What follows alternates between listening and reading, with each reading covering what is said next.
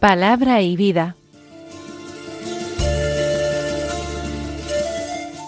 Con el Padre Manuel Horta desde Sevilla.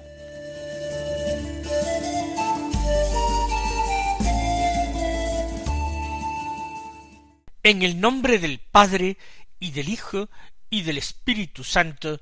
Amén. Alabados sean Jesús y María. Muy buenos días, queridos amigos, oyentes de Radio María y seguidores del programa Palabra y Vida. Hoy es el lunes de la segunda semana del Adviento, un lunes que es once de diciembre.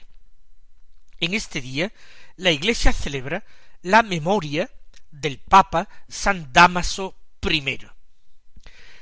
¿Quién es San Damaso?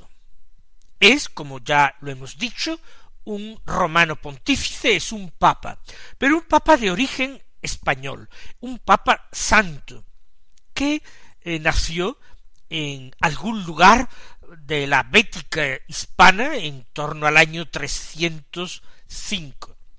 No sabemos las circunstancias que le llevaron a Roma, pero allí formó parte del presbiterio de aquella iglesia y fue elegido papa en torno al año 366.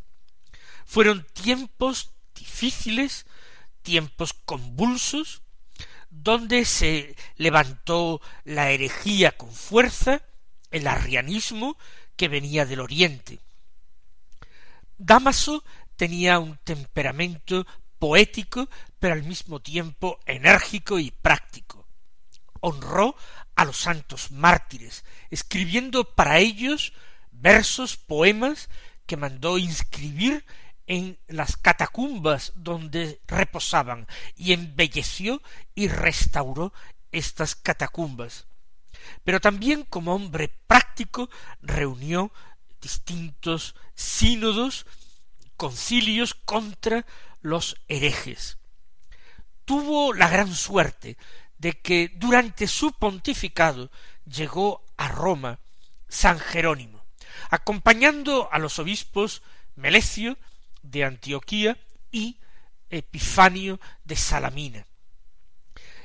Damaso reconoció enseguida el talento y la santidad de Jerónimo y lo retuvo junto a sí, como secretario, como ayudante, para tratar de temas de la curia, pero también para que con su erudición le aconsejara en muchos temas de teología y particularmente de sagrada escritura.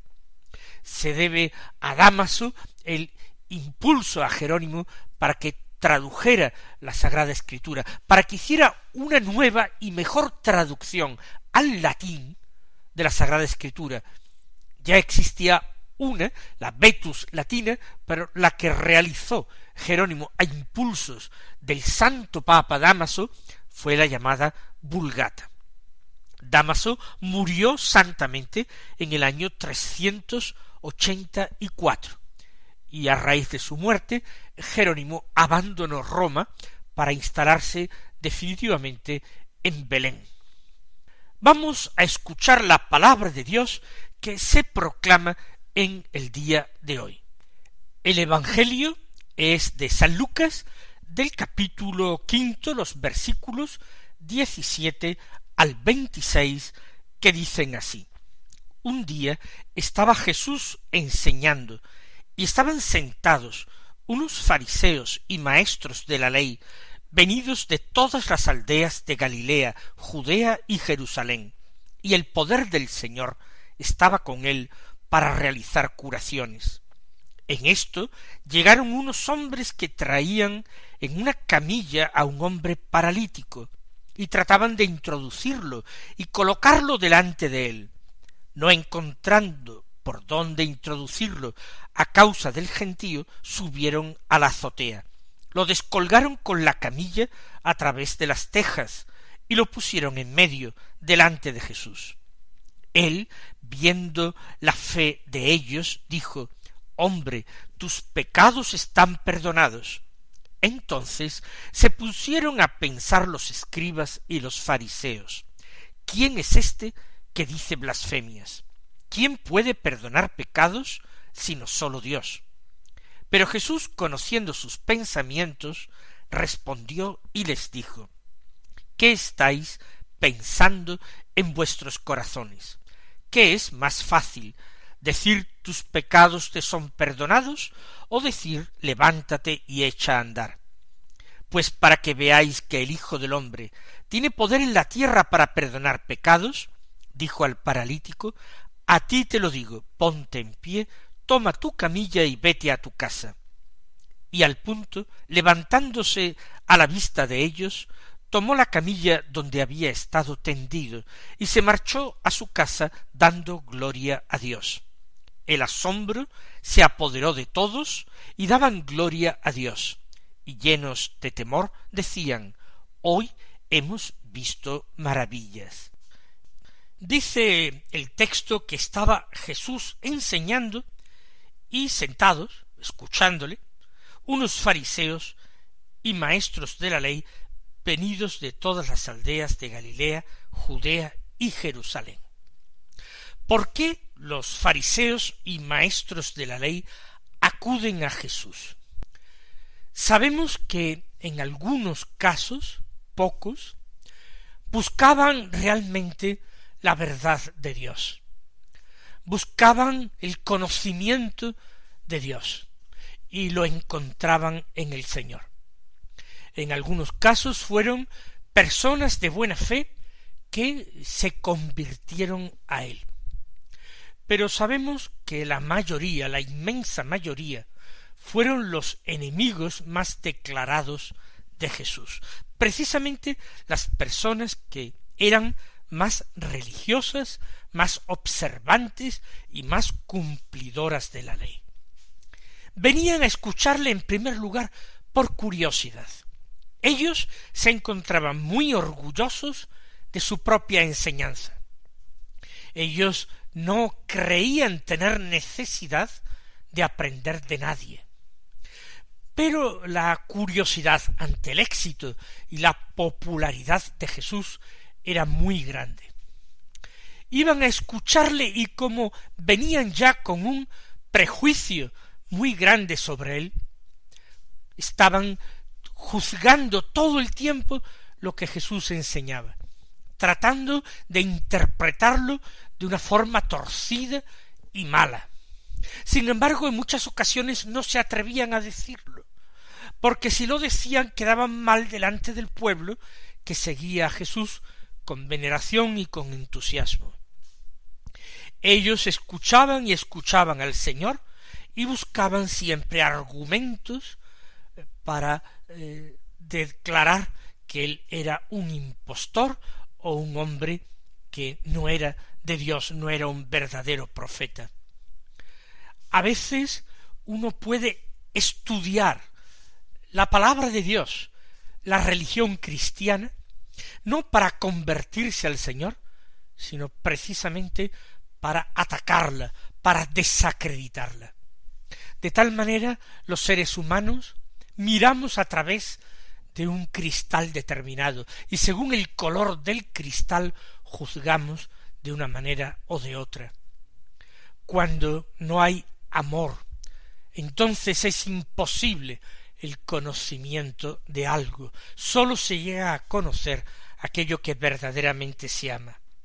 Y estos fariseos doctores de la ley están probando que ellos no aman a Dios, porque si lo amaran, el conocer acerca de él les llenaría de entusiasmo.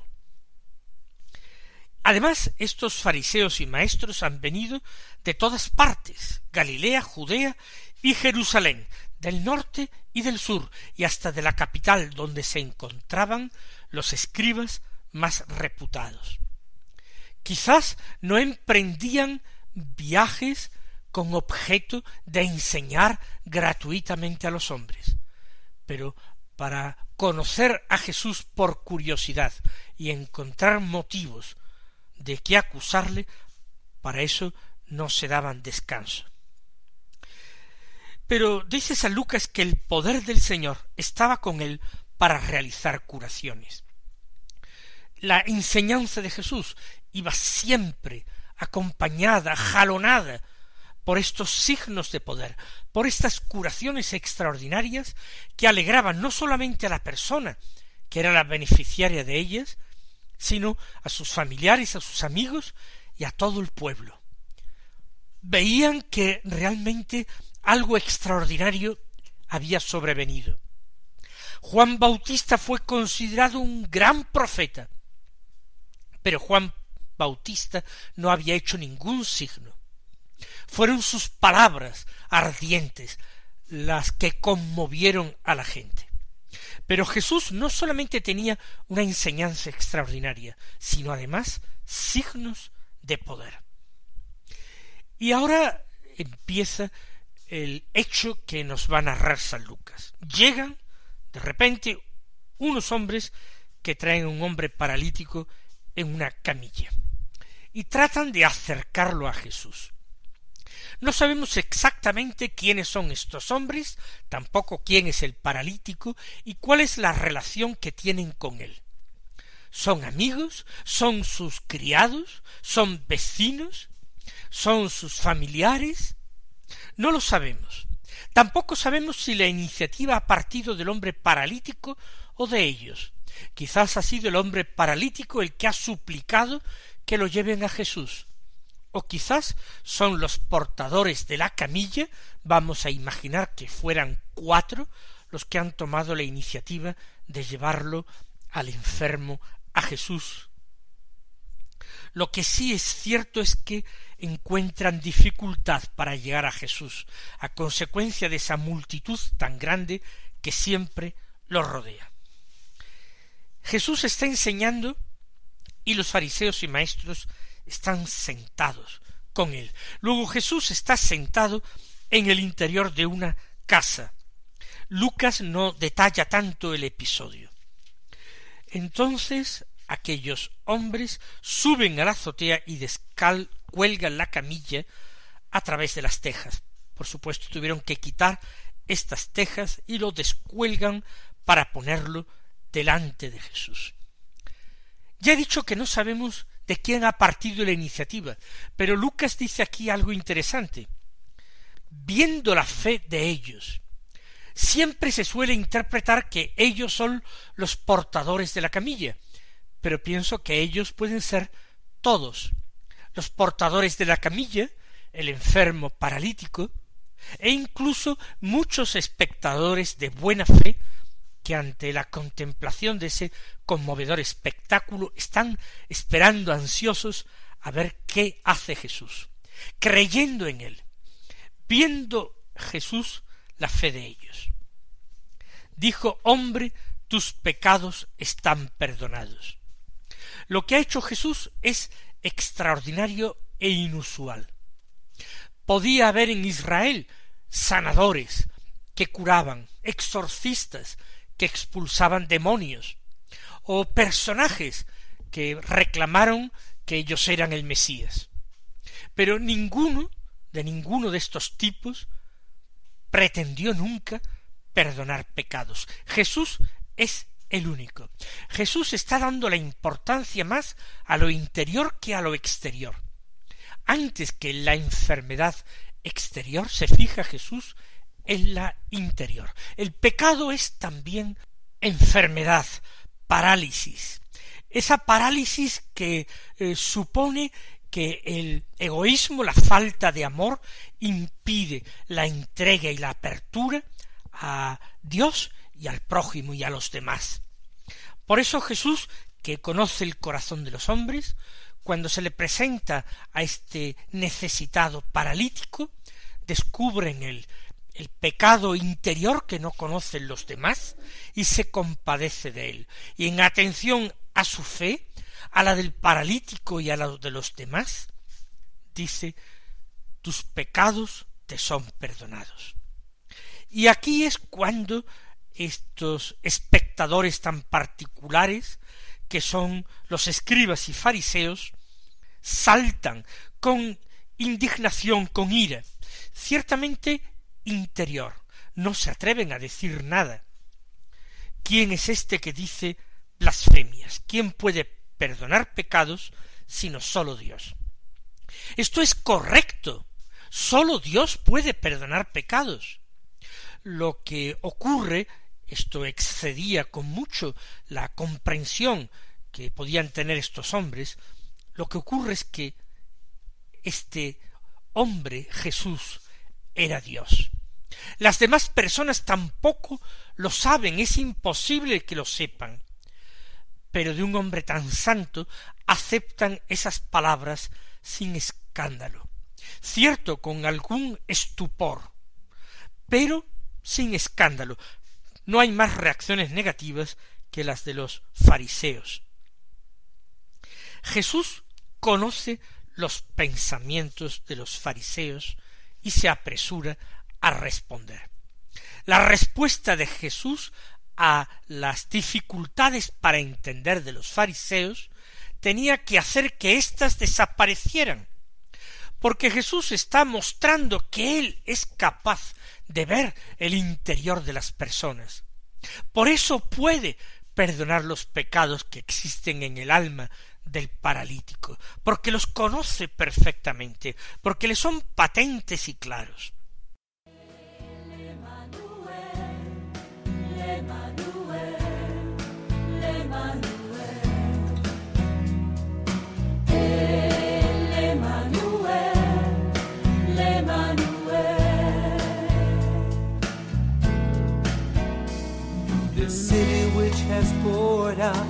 Lifeblood out of love and has transformed the ancient world will send us on our way. By following Christ together with Peter, our faith is born again. The living word that makes us new and grows in our hearts. Mm-hmm.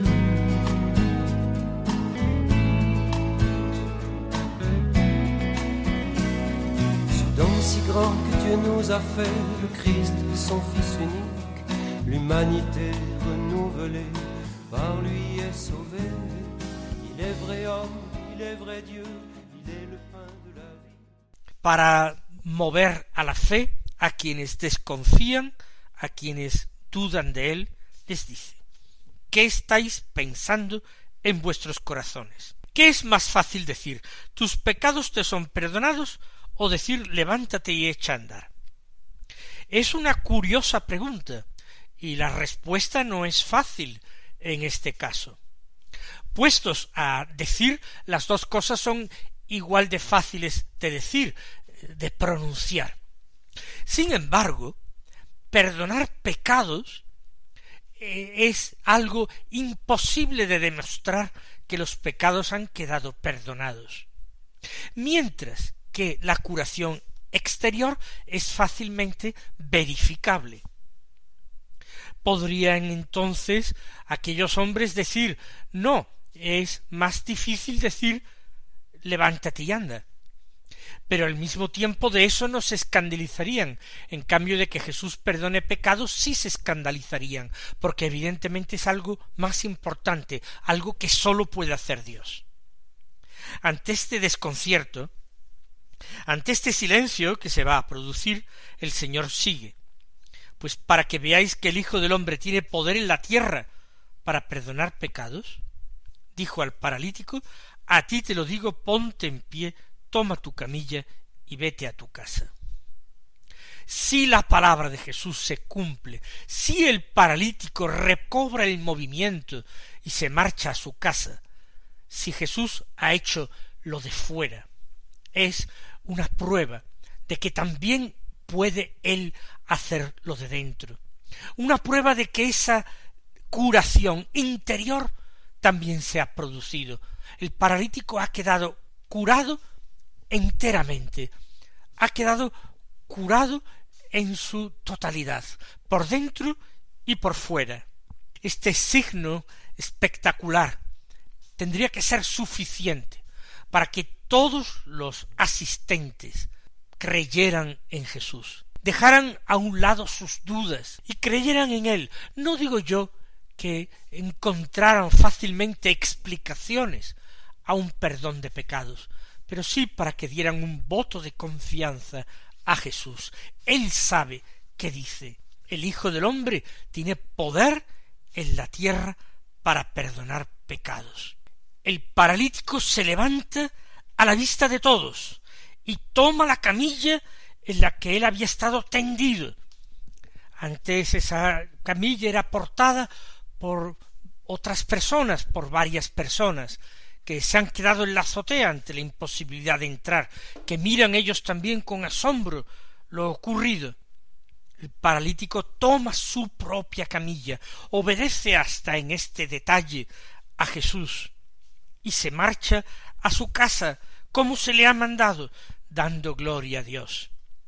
El paralítico se sabe, se siente, se cree curado, por fuera y por dentro, y da gloria a Dios, que hace semejantes maravillas para bien de los hombres. Es alguien agradecido, es alguien de fe. También la fe del paralítico ha sido necesaria para su curación.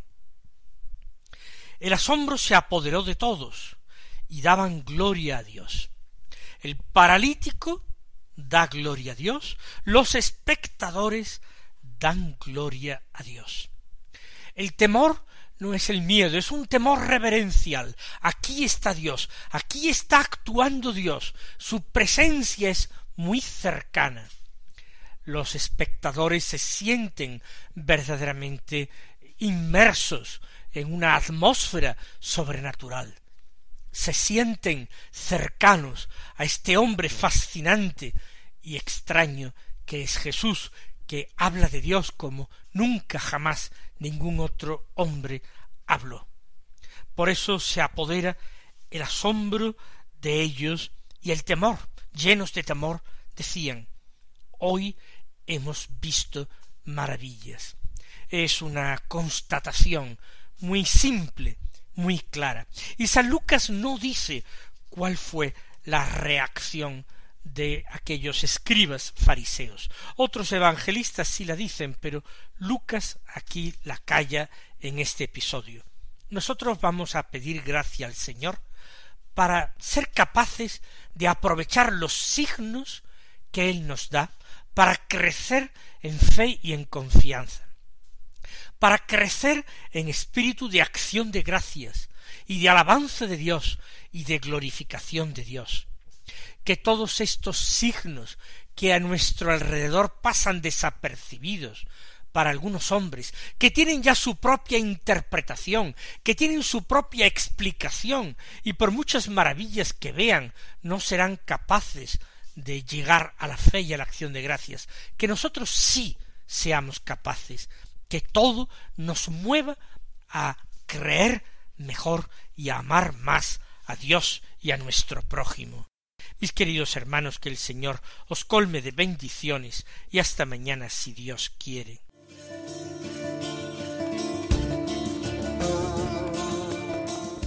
Han escuchado en Radio María Palabra y Vida, un programa que dirige el Padre Manuel Horta.